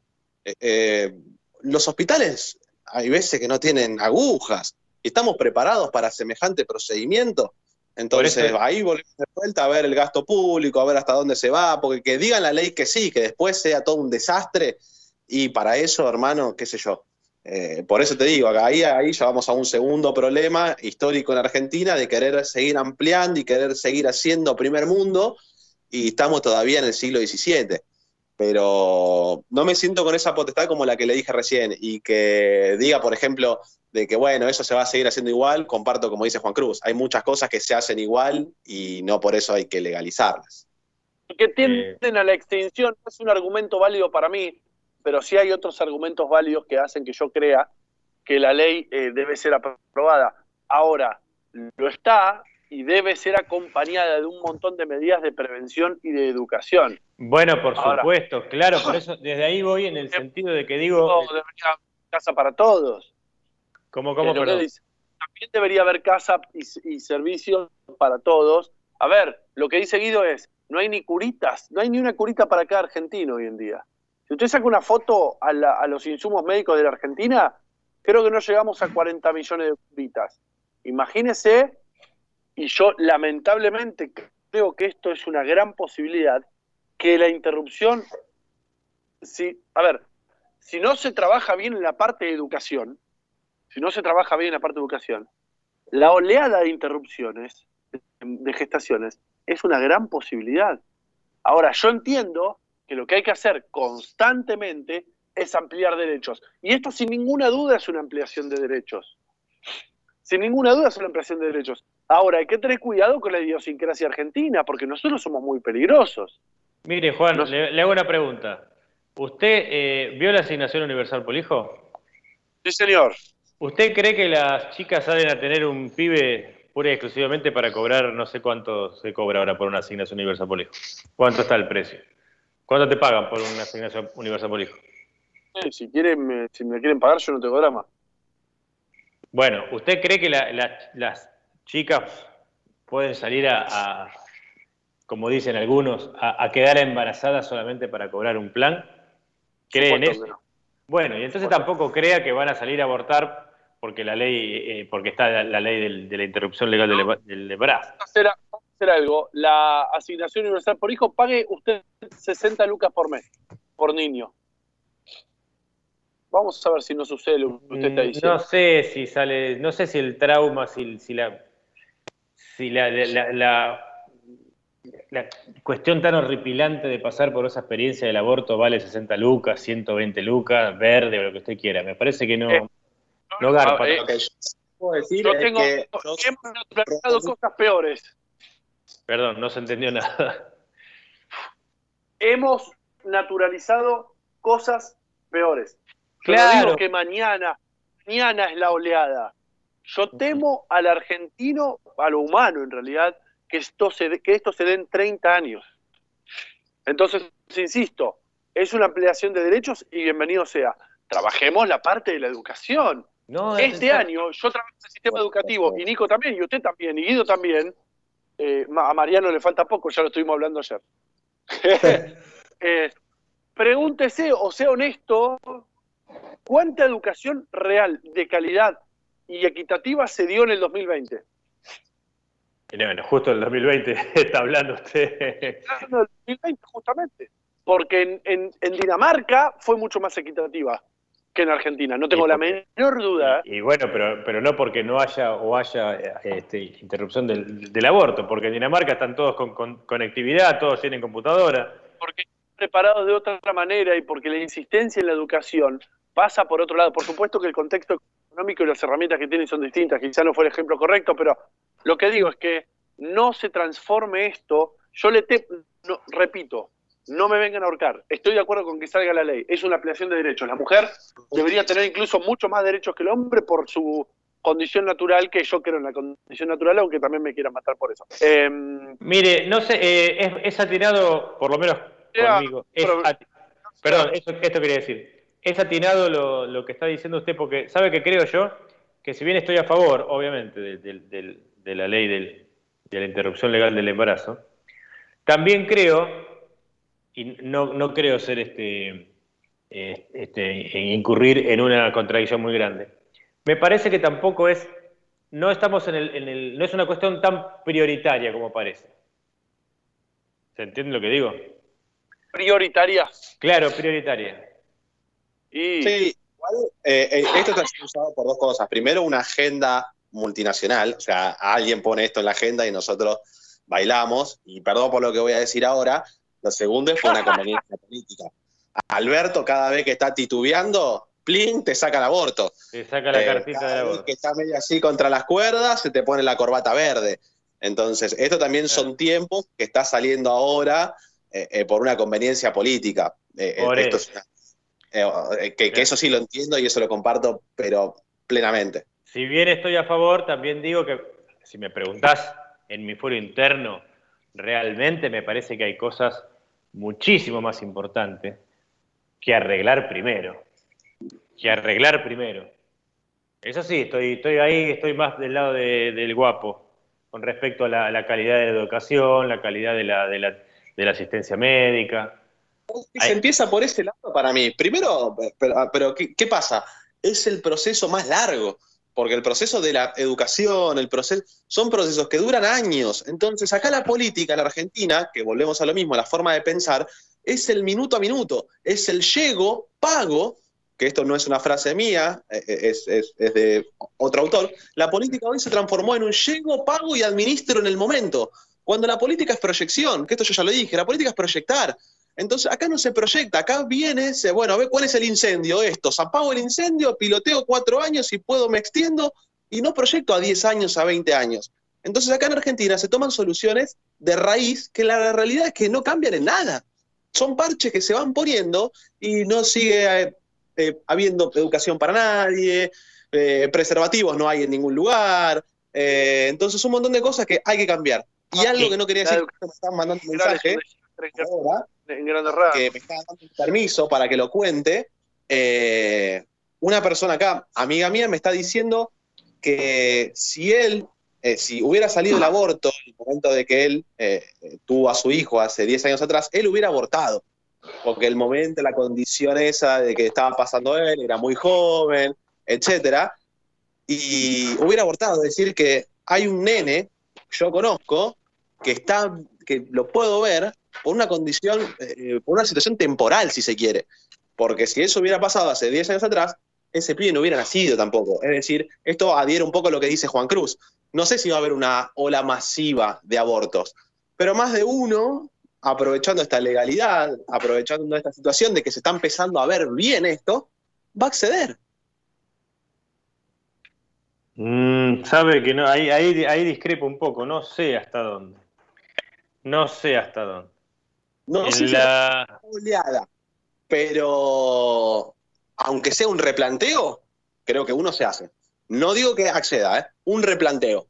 Situación incómoda, pareja joven, poco dinero. Tendría que venir con un análisis socioambiental de los padres, ¿no? También, de mamá y papá. Y, bueno, y decir, bueno, sí, y, ¿y por qué estás embarazada y no lo querés? No, porque no me cuidé porque me emborraché, el padre, ¿no? Por ejemplo. Y bueno, bienvenido al planeta de las responsabilidades. Si no estamos en un mundo de niños, de la responsabilidad absoluta. De un niño de dos años, por ejemplo, que rompe, golpea, pega, llora, escupe, mea y nadie puede.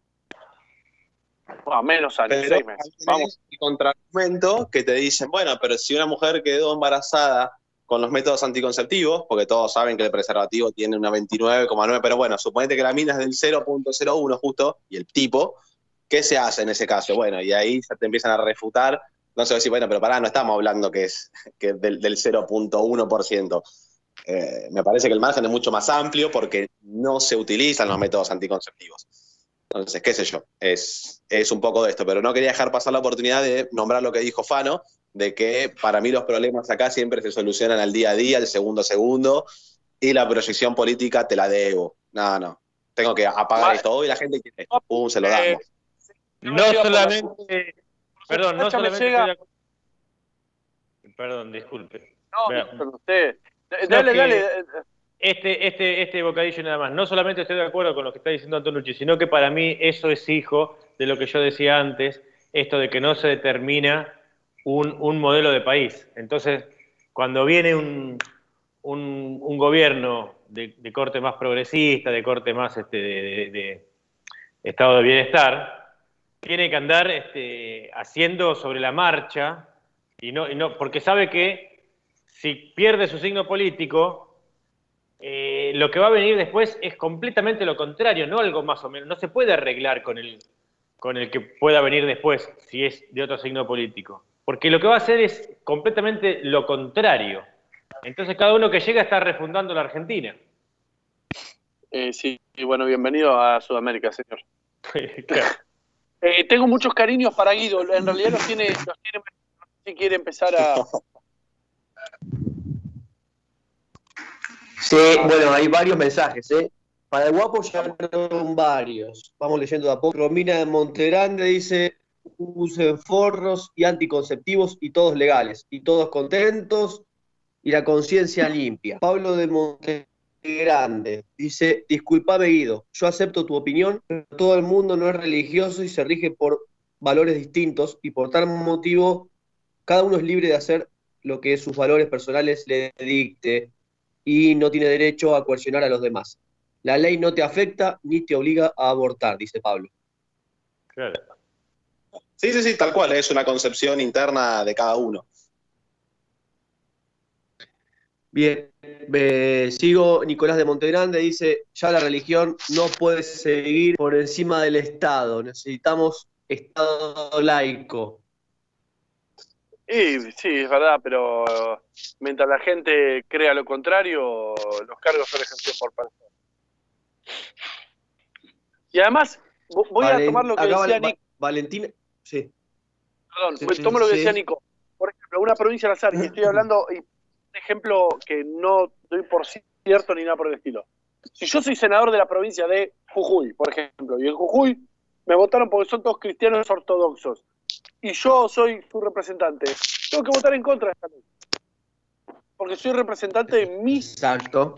Sí, sí, Claro. sí, se entiende. Se entiende, Perdón, sí. Fernando Grey fue uno de los que, que manifestó también que estaba en contra del aborto, ¿no? Y que era cristiano. Así que eso también habla un poquito, y no estamos hablando de Jujuy, estamos hablando acá en el conurbano. La pérdida de votos de Fernando Grey en las próximas elecciones, en realidad. Bueno, pero mire, eso es muy leal lo que hizo, ¿eh? porque él sabe que con Sí, eso obvio, obvio. un sector de la comunidad en contra. Y sin embargo, el tipo dijo, yo soy cristiano. En realidad yo, yo creo, quizás me estoy equivocando, que él viene del ámbito de las iglesias, eh, o está muy vinculado a las iglesias evangelistas. Eh, claro, en un lugar así están en contra de una medida como esta. Y bueno, y este muchacho, quien nos representa a nivel local, contra viento y marea, salió a decir lo que, lo que él creía. Bueno, Fernando, sos representante de la comunidad, quizá deberías hacer tu trabajo como, como debe serse en realidad. Nada más. Perdón, Mario. Bien, eh, Valentina de Montenande, un mensajito muy interesante. Dice, está todo dado para un 33 a 33 con, con cinco abstenciones y que desempate Cristina. Bueno, pero entonces el Opa. resultado ya sabemos. Claro, al ángulo. Ojo, ¿eh? Es una buena lectura política como para presentarse en el 2023, lo cual yo sería un hombre muy feliz. Ya está, suéltelo, suéltelo, suéltelo, déjalo ir. ¿Te la, te la imaginás, Cristina, tejiendo escarpines en el 2023, Guido? ¿Escarpines para los nietos? Eh, de Montegrande dice, yo hace dos años tengo cálculos en la vesícula y no me operan por no tener obra social. Salud es pública, venime a hablar a mí de derechos. Interesante. entendí. ¿Qué, qué- qué quiere? ¿Obra social? No tiene obra social, le dice. Yo tampoco. Lo que dice es que lo que dice es que em, Claro, si, se hace monotri- si se hace monotributista, eh, obviamente hay que tener dinero, ¿no? Pero es la, la- la parte más barata. Si se hace monotributista puede obtener PIM que sí, eh, está dando de alta afiliados por monotributo, eh, le, le digo al oyente. Por otro lado, Sí, por mensaje interno que nos contacten que le decimos cómo, ¿no? Sí, sí, sí, sí, pero- y, y gratis además, ¿no? Porque este es un servicio a la comunidad encubierto en forma peronista, que son sinónimos. Eh, eh, que lo que dice es que eh, la salud pública no tiene insumos ni siquiera para operar la de la vesícula, me parece que está in- intentando decir Ah, claro. Está diciendo que una chica que decide abortar va a ser atendida y una persona que tiene un cálculo o algún otro problema no se le opera tan fácilmente. eso. Y bueno, Eh, es la gente. eh, sí, ah, sabés que hay muchos, muchos de los dos lados, ¿eh? muchos mensajes de los dos lados. Eh, Sí, no, es, es un tema que divide.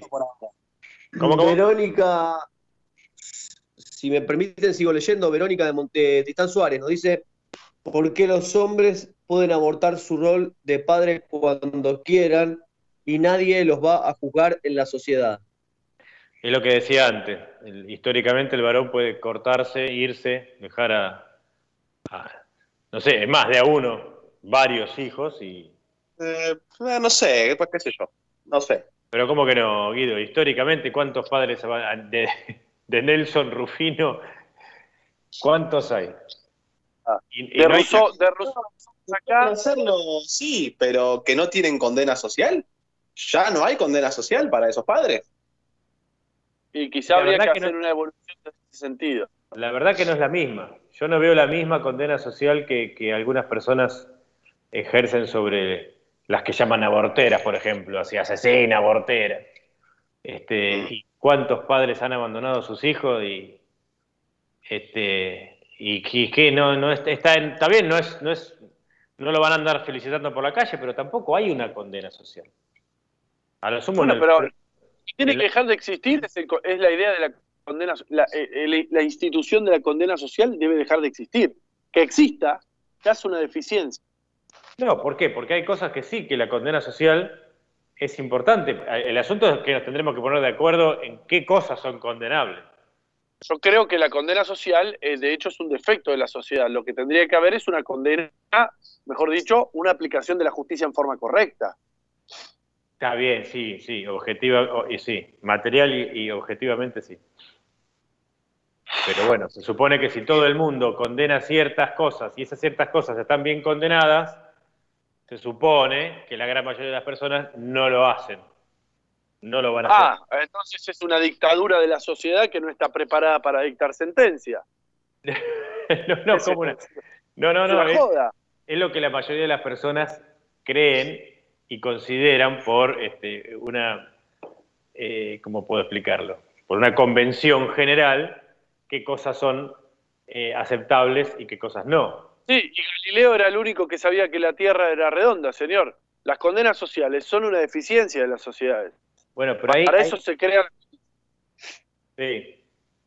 ¿Te entiendes lo que quiero? No, no, no quiero entrar en una discusión. Estoy No, intentando desarrollar Yo por- Yo por ahí sí. evolución del pensamiento.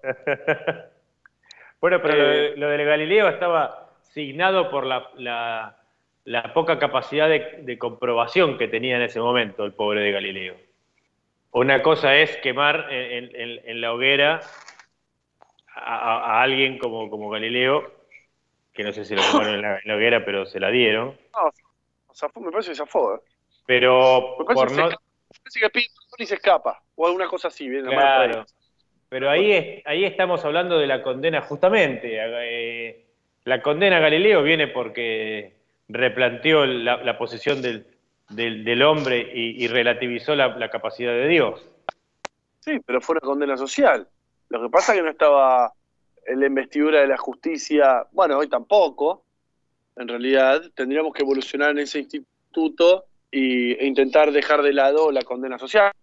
La condena, un buen ejemplo de la condena social es la Inquisición. Es un excelente ejemplo. Además, eh, ¿usted, ¿usted quién es para condenarme socialmente a mí, o ustedes cuatro, si lo que yo creo está bien? ¿Quién es, ¿Qué derecho tiene usted para condenarme socialmente y andar diciéndole a todo el mundo, no sabe lo que hizo Juan Cruz? No, me refiero a cosas más sencillas, como lo de la Inquisición es la, la imposición del poder directamente, liso y llano. Con los medios para establecer las reglas primero. La iglesia en ese momento tenía la, la capacidad de establecer las reglas, de decir qué era lo bueno y qué era lo malo, y también después de castigar al que ellos consideraban que se habían ido al lado malo. Era, eso sí, era una dictadura completa.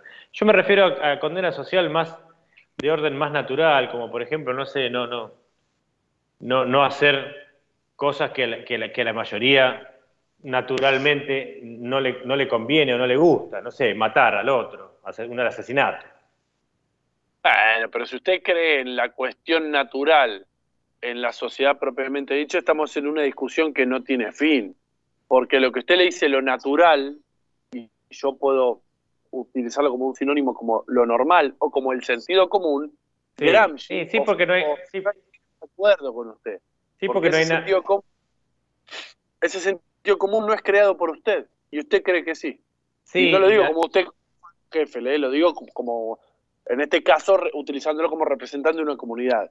Sí, Y además, entiendo, una condena social donde solamente el 7% de la población va a la universidad. Y dentro de ese 7% de la población que va a la universidad, la mayoría eh, están bastante escuetos de valores.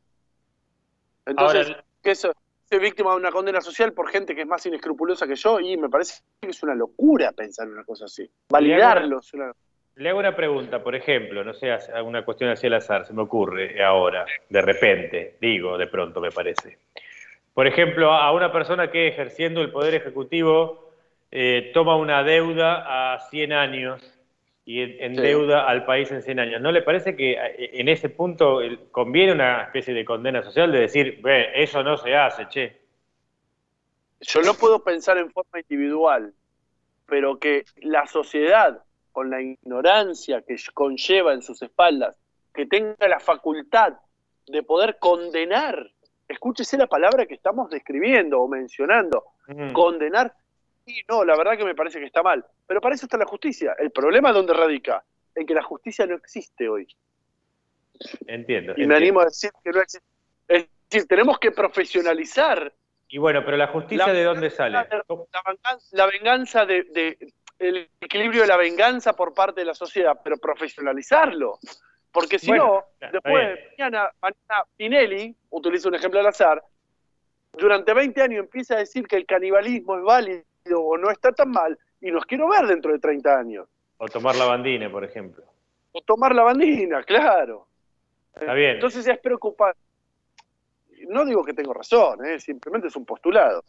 No, no, se entiende, se entiende. Usted está hablando más bien de la, de, de la ley, de la aplicación de la ley, y yo quizás hablo de, de una, de una cuestión todavía más primitiva, que es de dónde sale esa ley, porque las leyes salen de un acuerdo social, ¿o no?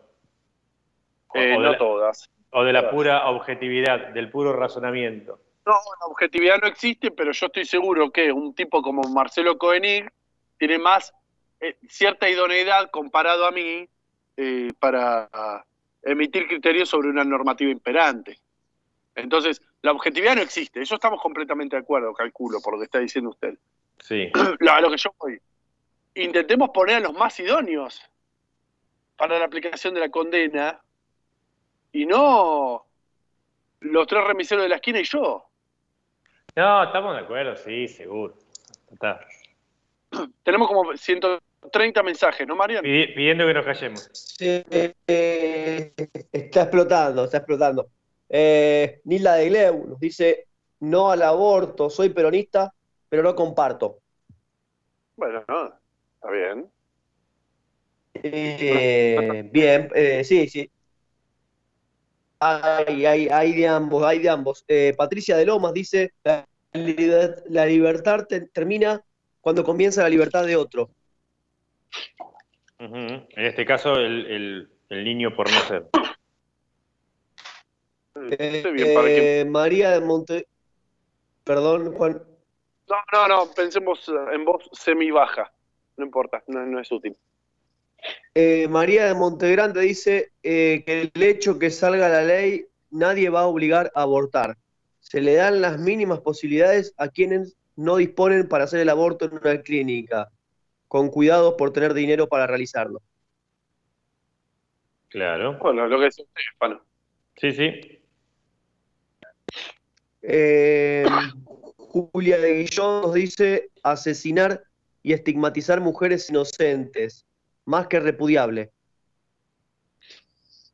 No sé qué Claro. sé, pero nosotros, nosotros jamás estuvimos diciendo una cosa así. No entiendo bien a qué se refiere. Obviamente asesinar a cualquier persona. Para mí está hablando de lo que es de lo que es en la clandestinidad. Calculo que está Claro, hablando de sí. eso. Sí, sí. Sí, sí. Sí, sí, sí, Lo es dijo de forma un poco- Lo, lo- lo veo de ese lado. Bueno, Marisol de Monte, Marisol de Montegrande dice, será ley para terminar con la clandestinidad, que así sea. Eh, Karina de Montegrande dice, chicos, no se preocupen, muchas mujeres madres o embarazadas en este momento están a favor. Yo estoy a favor y si quedara embarazada no abortaría, pero no puedo pensar solo en mi ombligo. Claro. Bueno, es un razonamiento extraordinario. Exacto. Como hablábamos de los funcionarios que representan una sociedad y votan por ahí en contra de sus de sus este De su y- propia ideología o Claro, claro, individual. Eh, Bianca de Lavallol dice, le habla Guido, dice, dejate de joder, Guido, son dos células, no es un bebé. No, pero pará, yo no dije que era un bebé. Yo dije que es una persona por nacer y eso es indiscutible. Es una persona por nacer, punto.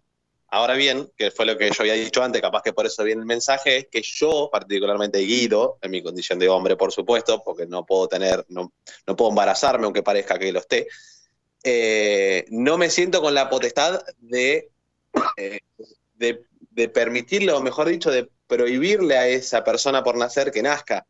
Eh, es ahí donde entra a veces mi, mi, duda o eso que me hace ruido. Es una persona por nacer, no es un bebé, tiene ya conformado a veces, depende más que nada las semanas de gestación que tenga, ya el corazón se escucha, pero eso es, digamos, es algo más que para generar sensibilidad, que no es lo que yo quiero hacer, no quiero decir, ah, pero escuchen el corazoncito.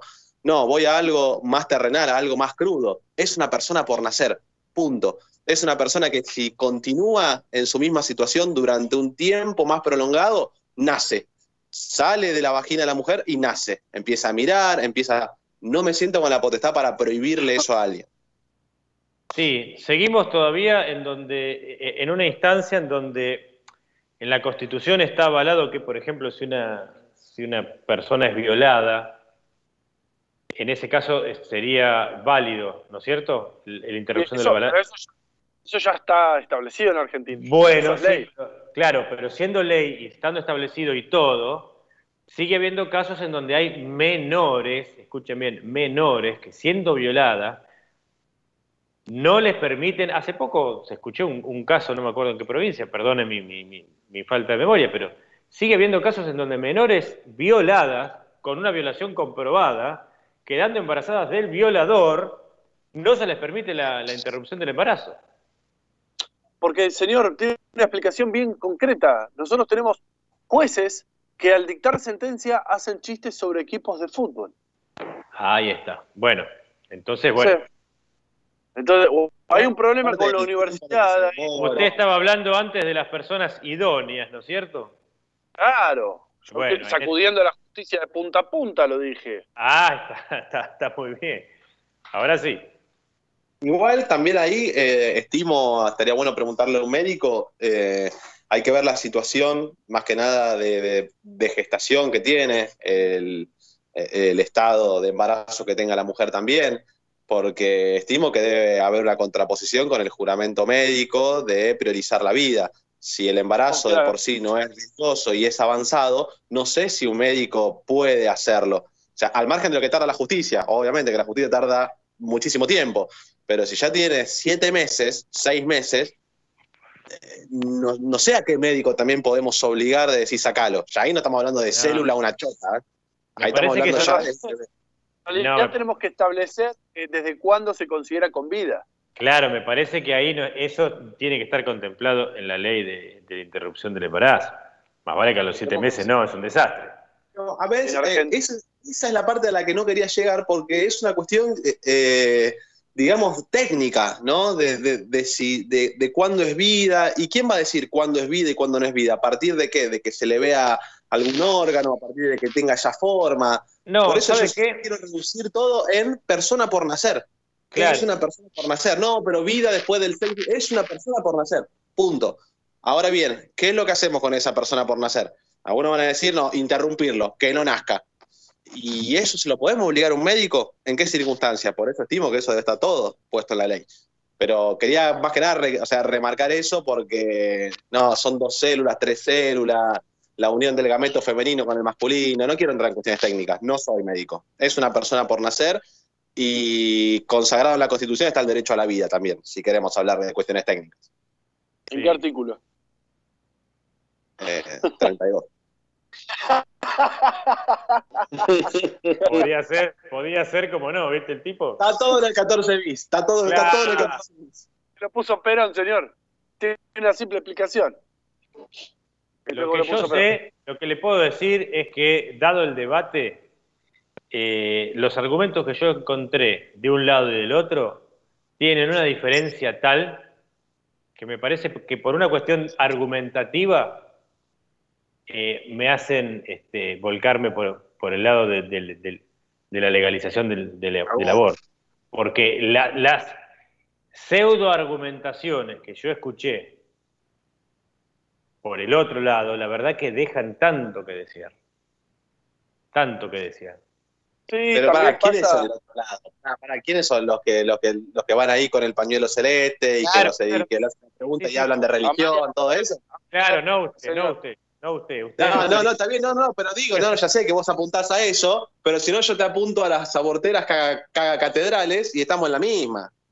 Eh, eh, ya, está bien, está, usted está usando munición gruesa.